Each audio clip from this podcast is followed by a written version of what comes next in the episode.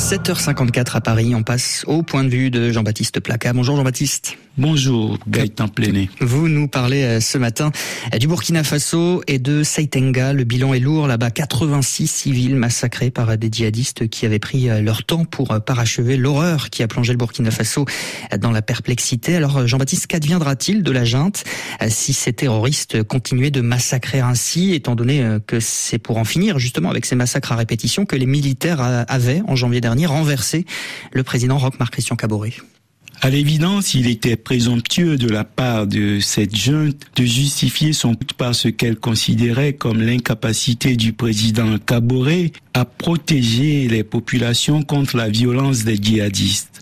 Le lieutenant-colonel Sandaogo Damiba pensait pouvoir faire mieux, mais au rythme auquel vont les tueries, des questions gênantes vont se poser à lui.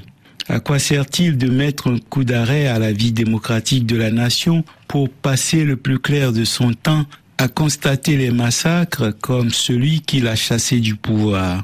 Un auditeur de RFI s'est même offusqué cette semaine de ce que ses officiers n'en finiraient pas de se partager les postes juteux à Ouagadougou. Si c'était vrai, comme ce serait désespérant.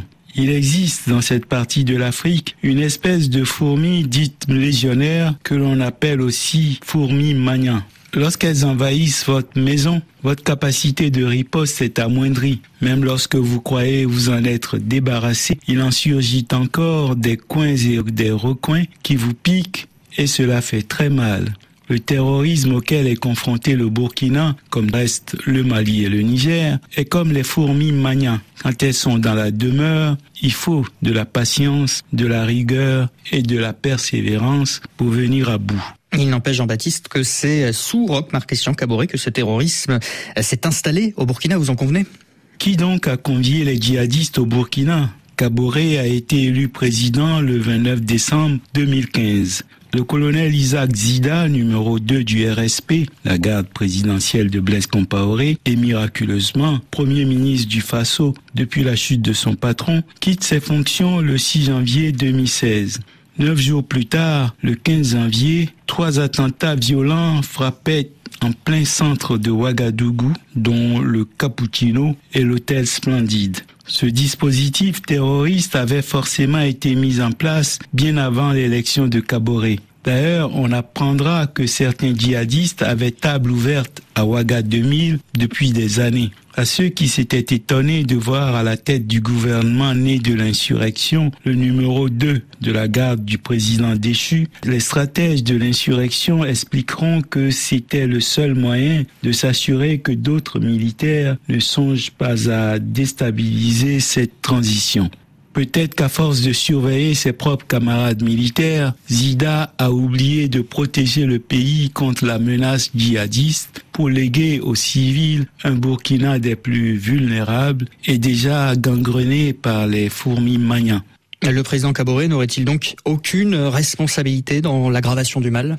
Si, forcément, puisqu'il a passé six années au pouvoir. Mais à force d'instrumentaliser son incompétence supposée, ses détracteurs avaient fini par installer la question du terrorisme au cœur d'un profond malentendu.